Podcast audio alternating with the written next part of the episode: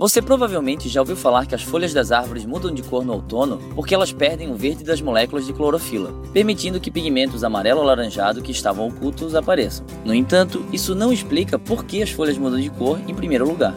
As árvores perdem suas folhas nessa época do ano para evitar o alto custo do inverno para elas, mas essa queda sazonal seria um desperdício muito grande para valer a pena se elas perdessem todos os nutrientes valiosos que elas extraíram do solo para construir suas folhas durante o resto do ano. Então, todo outono, as árvores reciclam suas folhas antes de deixá-las caírem no chão. Isso significa desmontar as células e o mecanismo fotossintético de dentro para fora, a fim de recuperar o nitrogênio e fósforo e armazená-los nos ramos e galhos até a primavera.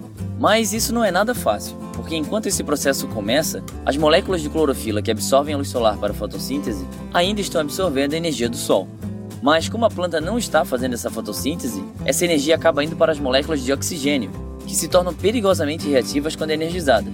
Essas moléculas causam uma bagunça, danificando partes das folhas que estão no processo de reciclagem e retorno de nutrientes para o resto da árvore. Para evitar que essa destruição seja ainda maior, as folhas quebram sua clorofila em moléculas menos perigosas, que normalmente são transparentes e às vezes amarela. De qualquer maneira, com as moléculas verdes fora da jogada, pigmentos amarelos e alaranjados que sempre estiveram lá, ajudando com a fotossíntese, já não ficam mais de lado e tadã! Folhas amarelas e alaranjadas. Algumas árvores tomam uma precaução extra contra essa destruição induzida pela clorofila. Assim que o desmantelamento da folha inicia, novos pigmentos são criados para esconder a clorofila da luz solar até que ela possa ser quebrada. Esses novos pigmentos tendem a ser vermelho ou roxo, então árvores que fazem isso costumam ter folhas vermelhas no outono, às vezes um vermelho bem intenso. No fim, essa requintada exibição de folhas douradas e castanha avermelhadas ajudam as árvores a recuperar quase 50% do nitrogênio e fósforo de suas folhas velhas para ajudar no crescimento de folhas verdes fresquinhas na primavera.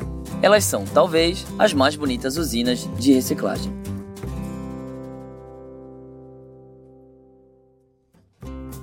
Esse foi o Minuto da Terra. Se você gostou desse vídeo, clique em gostei, compartilhe com seus amigos e se inscreva no canal. Até a próxima!